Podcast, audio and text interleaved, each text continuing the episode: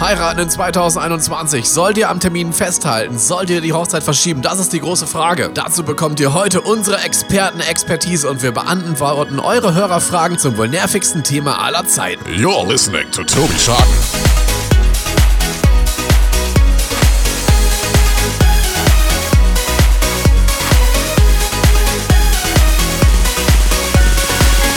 Ist Tobi Schagen. Herzlich willkommen zu einer neuen Folge von Tipps für deine Hochzeit. Dankeschön fürs Einschalten. Hier ist euer Corona Wedding Update für 2021. Wir haben Februar 2021 und ihr fragt euch alle, können wir im April, im Juni, im Juli, im August, im September und im Oktober heiraten. Was müssen wir jetzt tun? Macht es Sinn, einen zweiten Termin vielleicht auch schon mal anzufragen bei euren Hochzeitsdienstleistern? Und all das bringen wir heute auf den Punkt. Ich darf ganz, ganz herzlich in der Sendung begrüßen den lieben Erik Schwarzer von Grubenglück. Schönen guten Morgen. Hallo Tobi, schön, dass ich wieder hier sein darf. Erik, wir haben schon mehrere Folgen zusammen gemacht zu ganz, ganz tollen Hochzeitsthemen wie der Hochzeitstorte und der Hochzeitsfotografie. Heute geht's aber um ein Thema, was ein bisschen, ja, nervig ist. Kann man einfach so sagen, Corona-Wedding, ihr habt einen Hochzeitstermin und wisst nicht, findet es statt oder nicht. Und ich freue mich mega, dass du als Chef von Grubenglück Hochzeitsfotografie heute mit am Start bist und uns mal deine Expertise da geben kannst, wie man denn damit umgehen sollte. Denn du betreust ganz, ganz viele Brautpaare jetzt auch in dieser spannenden, packenden Corona-Zeit. Und ähm, ich bin ganz gespannt auf deine Expertise, wie wir denn damit umgehen sollten. Deswegen fange ich direkt mal an, Erik. Wenn ich jetzt im zweiten Quartal diesen Jahres, April, Mai, Juni, gedenke zu heiraten in 2021, was sollte ich jetzt machen?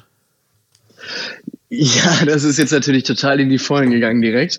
Ähm, erstmal ist es schön, dass die Paare wieder ans Heiraten denken. Das äh, muss man merken, hat man die letzten Monate überhaupt zu spüren bekommen, dass Hochzeit an sich für die allermeisten Paare überhaupt gar nicht in Frage kamen und auch so das sich damit beschäftigen wollen, darüber nachdenken und so, das ist irgendwie alles in ja in, in, ins Hinterrücken ge geraten und ähm, jetzt so zur Zeit merkt man, sie tauen alle ein bisschen auf und die Anfragen werden mehr und die Paare melden sich.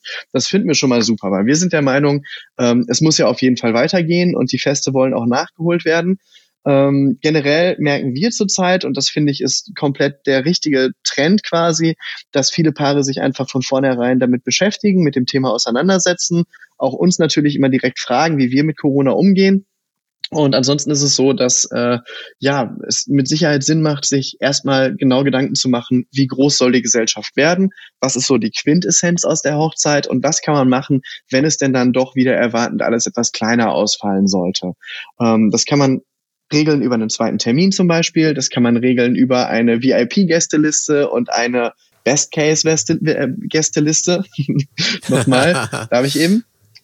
Aber klar. War auch eh alles viel zu lang. okay. Ach, das ist kein Problem. Also entscheidend wäre es halt, die Quintessenz der Hochzeit für sich so festzustellen. Und das kann sein natürlich, ich sag mal, eine VIP-Gästeliste oder eine ähm, Best-Case-Gästeliste, ähm, sich überhaupt zu überlegen, was ist für mich wichtig an dem Tag, was ist entscheidend, worauf kann ich gegebenenfalls verzichten und was ist jetzt so der Part, ähm, wo man sagt, das muss aber auf jeden Fall stattfinden an meinem Hochzeitstag. Und ich finde das schön, weil man sich damit so ein bisschen wieder auch fokussiert. Ne?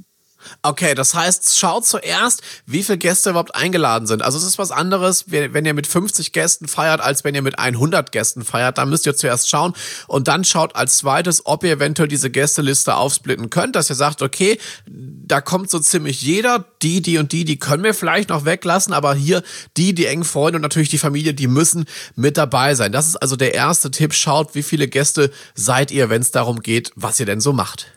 Ja, absolut, genau. Ähm, was natürlich Sinn macht jetzt, also ich denke mal, unsere Stornierungen und Verschiebungen, die wir bekommen, die zeigen, dass kaum einer daran glaubt, dass im, im Mai riesige Feiern noch stattfinden können. Also April, Mai, damit müssen wir uns wahrscheinlich abfinden, das wird so nicht werden. Ähm, aber auch danach ist natürlich noch viele Monate wunderbares Wetter. Äh, ein Riesentipp natürlich, erstmal Outdoor-Locations zu planen. Ne? Also es gibt viele, viele Gastronomien, die die Möglichkeit haben, jetzt draußen noch ein tolles Barbecue zu veranstalten noch ein großes Zelt hinzustellen oder so. Ich denke mal, damit ist man sicherlich gut beraten, einfach zu sagen, ähm, Wir haben auf jeden Fall einen schönen Wetterplan, wo einfach alle auf der grünen Wiese sind und dementsprechend Corona-safe oder auch einen Schlechtwetterplan, wo wir aber trotzdem das Ganze von der, von der Location her ein bisschen größer gestalten können. Und äh, aus eigener Erfahrung kann ich sagen, so gerade Hochzeiten unter Zelten ähm, oder, oder großen Sonnensegeln oder so ähm, sind auch bei schlechtem Wetter, können die richtig gemütlich sein und eine wunderbare Erfahrung. Ganz, ganz toller Tipp. Also Tipp zwei: sprecht mal mit der Gastronomie, wie weit ihr das Ganze nach draußen verlagern könnt. Denn ich, ich liebe es ja auch, es geht so ein bisschen Richtung Bow-mäßig. Und Erik, jetzt stell dir auch mal vor, so ein bisschen auch als Fotografen sich die schönen Lichterketten, so ganz viele kleine Lichterquellen, da geht ja das eh Herz toll. auf. genau, absolut. Ja, also äh, mit Lichterketten kann man natürlich nie was falsch machen, gerade wenn es auch um schöne Fotos geht. Äh, das ist immer was Tolles, gibt ein schönes Bouquet und gibt im Raum Tiefe, dass es nicht im, im Hintergrund dunkel absuppt, äh, weil es halt einfach schon Nacht ist draußen, sondern stellt ein paar Fackeln auf, stellt ein paar Lichterketten hin. Äh, ist eine super tolle Sache auf jeden Fall. Tobi ist ja auch immer bestens equipped mit schöner ah, Beleuchtung. Genau, und das ist mir auch ganz, ganz wichtig, dass wir einfach eine schöne Gesamtatmosphäre schaffen. Ich muss sagen, ich nehme es ähnlich wahr. Also für Mai und, und Juni, ähm, da wird viel umgelegt, was ich übrigens toll finde. Deswegen mal Props an euch. Ich habe bisher erst zwei Brautpaare gehabt, die gesagt haben, sie wollen gar nicht mehr jetzt feiern. Und das, das entspricht so fünf Prozent vielleicht, wenn überhaupt. Aber 95% wollen weiterhin feiern, was ich toll finde. Und was ich feststelle, lieber Erik, ist, dass so ab dem dritten Quartal, das ist ab Juli 2021, richtig viele Bock haben zu feiern. Und ich merke vor allem, dass hier Brautpaare mich jetzt anfragen, so für die ganzen Juli-Termine und sagen, hey, Tobi, wir wissen, das ist jetzt recht spontan, aber wie sieht denn das aus? Ist da vielleicht wieder was frei geworden sogar? Und ähm, das das gibt mir richtig viel Hoffnung und auch positive Energie, denn ich, ich will es nicht sagen, ich kann mich nicht mal retten vor Anfragen, aber der Juli und der August 2021 knallen gerade dermaßen, weil ihr einfach sagt, okay, es ist Sommer und dann werden ja auch die meisten, die sich impfen lassen wollen, was ich übrigens, äh, das müssen wir neu machen es ist Sommer und die Bundesregierung sagt auch ganz klar, hey, dann kann sich jeder impfen lassen und dementsprechend sollten wir dann auch im dritten Quartal diesen Jahres wieder feiern können. Also davon bin ich fest überzeugt. Ja, was halt auch nochmal ein Tipp ist, ich denke mal, äh, Sommerferien in NRW, ich muss das gerade etwas kurz googeln, 5.7. Äh, bis 17.8. Die Sommerferien sind ja meistens auch so ein Hochzeitsloch. Ist das bei dir auch so? Also wir merken das immer in den Ferien, dann sagt man immer, ja, hm, ist ja keiner da und so weiter. Denke, mit großartigen Reisen will eh noch niemand planen. Äh, dementsprechend ist es so, dass wir merken, während der Sommerferienperiode, da haben wir sogar noch Kapazitäten. Ne? Und ich glaube, wenn da Kurzentschlossene sagen, wir ziehen es durch, hat man da auch nochmal gute Chancen. Ist ein absoluter Geheimtipp. Merke ich auch immer zum Beispiel, dass Mai und Juni schneller wechseln als Juli und August. Das hat sich wirklich verschoben. Das war früher in meinen Augen auch anders. Also da bestehen die Möglichkeiten. Und wie Erik schon sagt, man plant doch für dieses Jahr jetzt nicht zwei Wochen Karibik im Sommer, sondern man ist eher noch da, man schaut, was geht. Und ich glaube, wenn man da jetzt einen Hochzeitstermin auch spontan hinlegt, hat man richtig viele Chancen, dass das eine richtig große Party wird.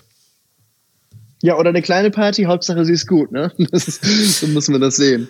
Das finde ich ja so, so wichtig. Ich finde, man darf Feste nicht an der Menge der Gäste festmachen. Also nee, es gibt Partys, nicht. da sind ganz, ganz viele und das ist trotzdem nicht so schön wie eine kleine intime Party. Hast du das auch schon mal festgestellt? Ja, also es ist so, ähm, wir also wir haben, wir haben eigentlich immer so zwei Typen von Hochzeiten. So, wir machen generell Hochzeiten, sagen wir immer so bei 150 bis 180 Gästen sollte Schluss sein, weil das für uns als Fotografen danach ähm, so eine Sache ist, da fühlt man sich eigentlich nur als, als wandelnde Blitzbude.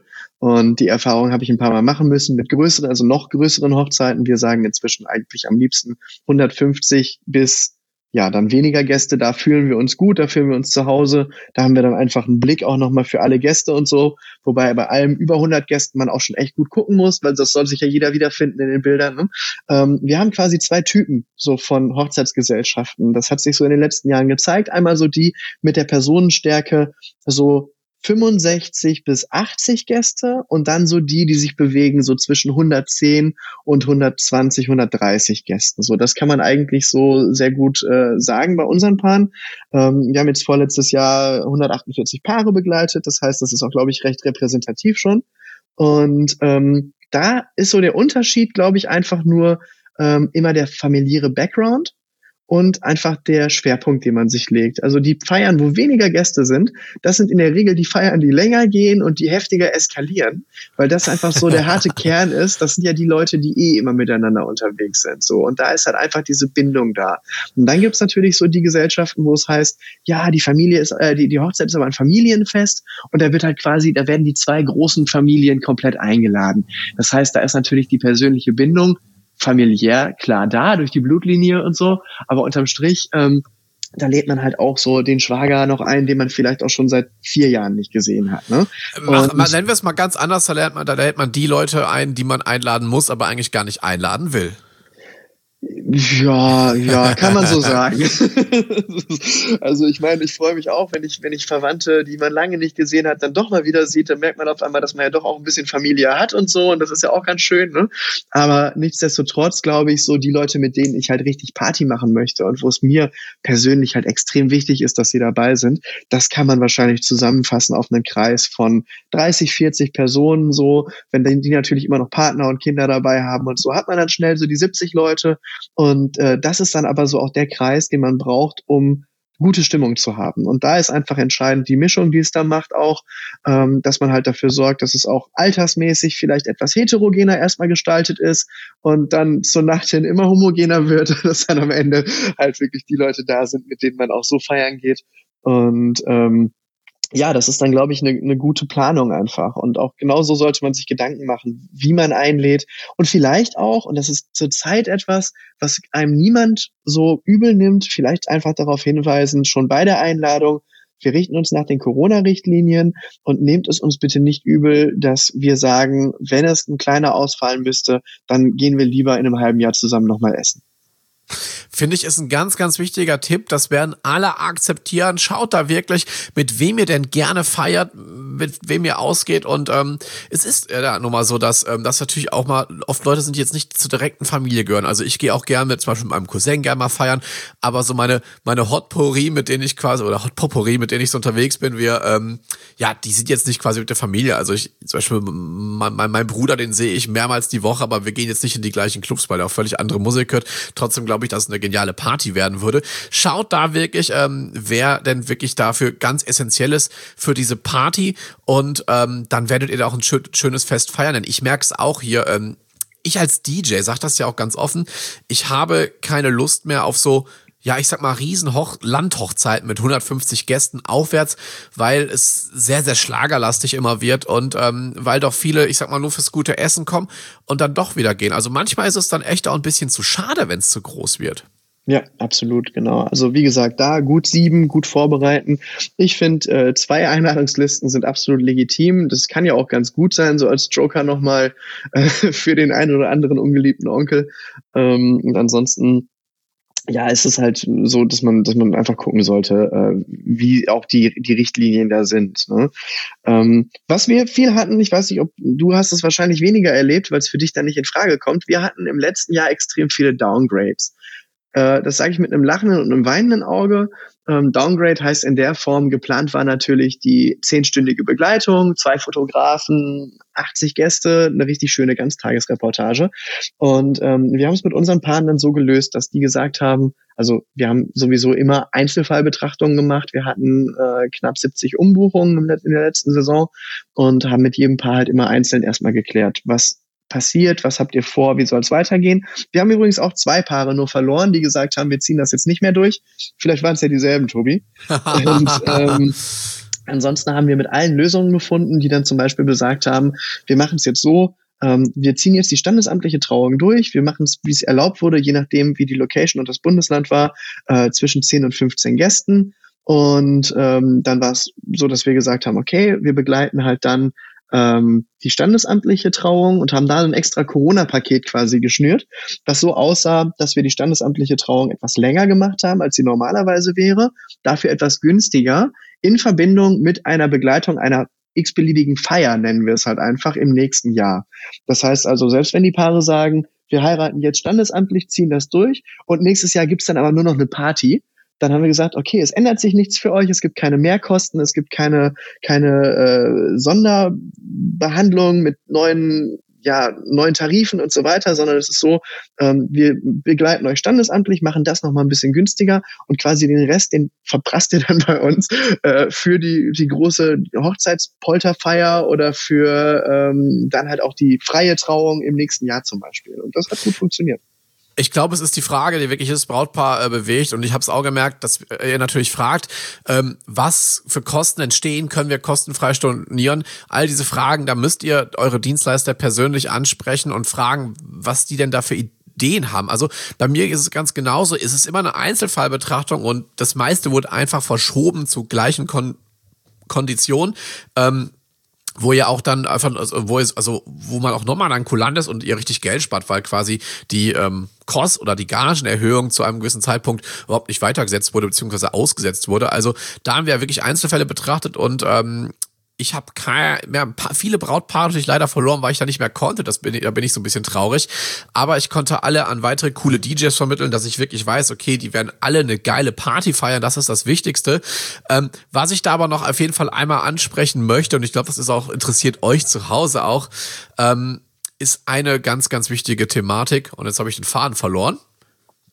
Fangen wir, was ich ansprechen wollte, nochmal an. ja, ähm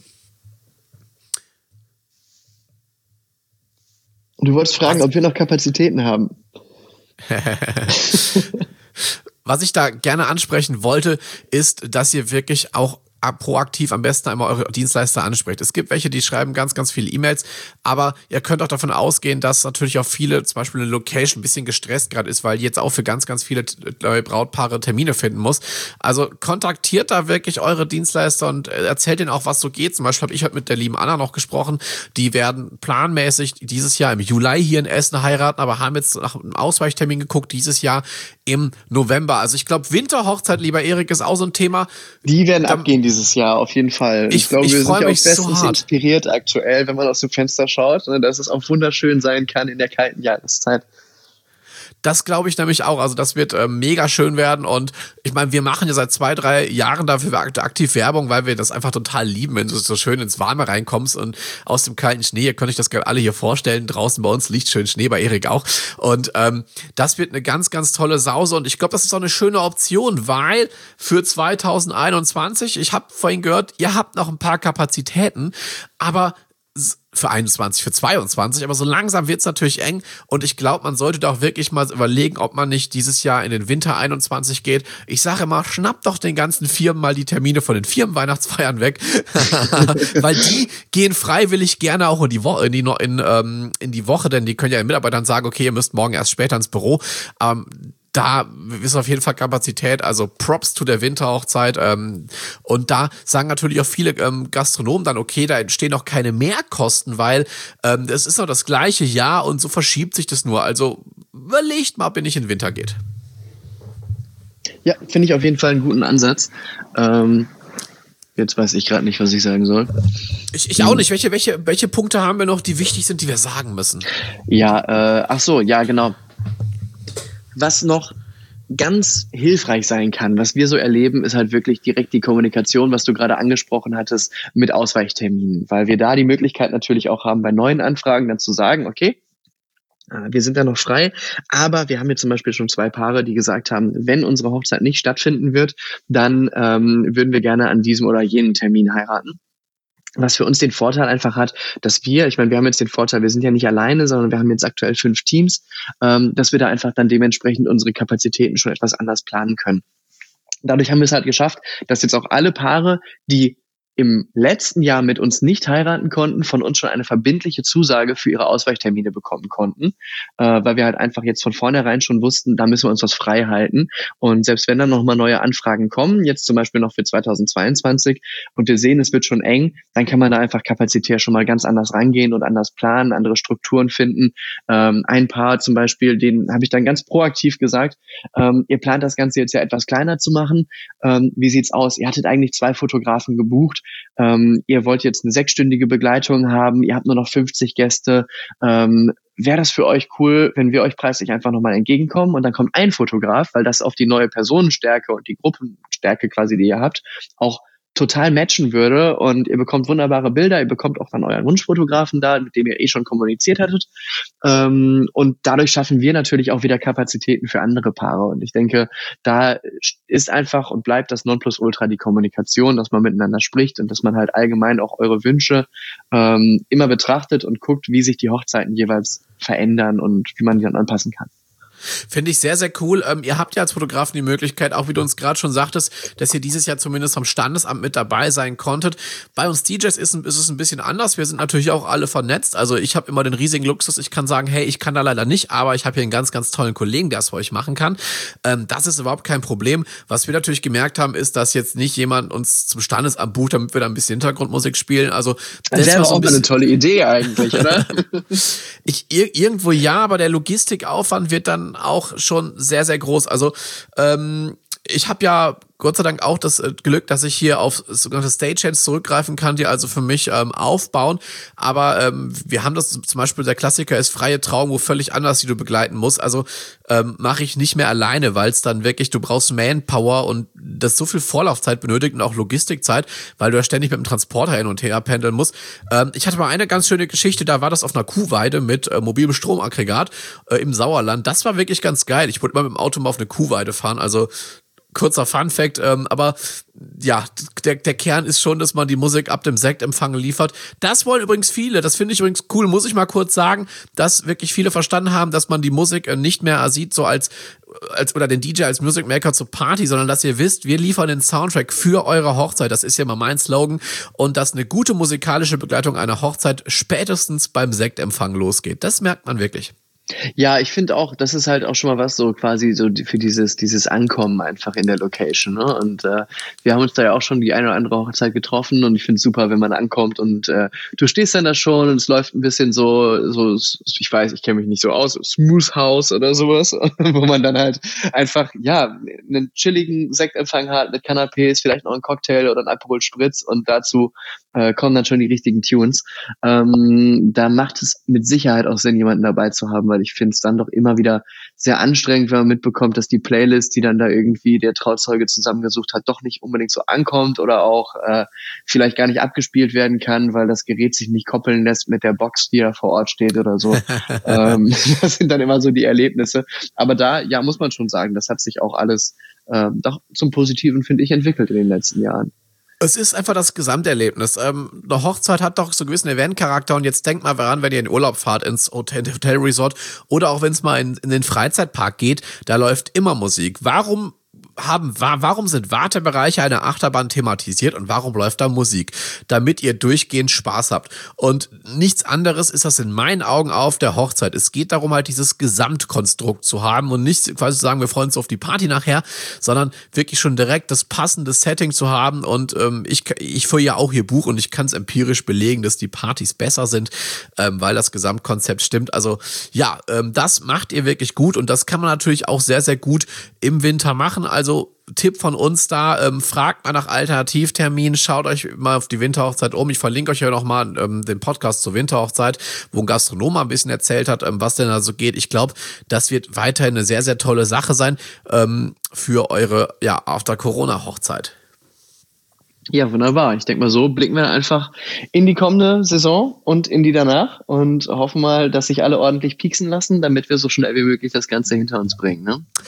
Erik, danke schön, dass du heute in der Sendung warst. Das hat mich mega gefreut. Vor allem danke, dass du als ähm, Dienstleister die 150 Hochzeiten im Jahr erledigen, dass du uns da mal diese Expertise, heißt es, einfach mal gegeben hast, um zu uns zu zeigen, wie ihr das denn macht und was man da für Möglichkeiten hat. Klar, gerne. Bis zum nächsten Mal, würde ich dann sagen. Ne?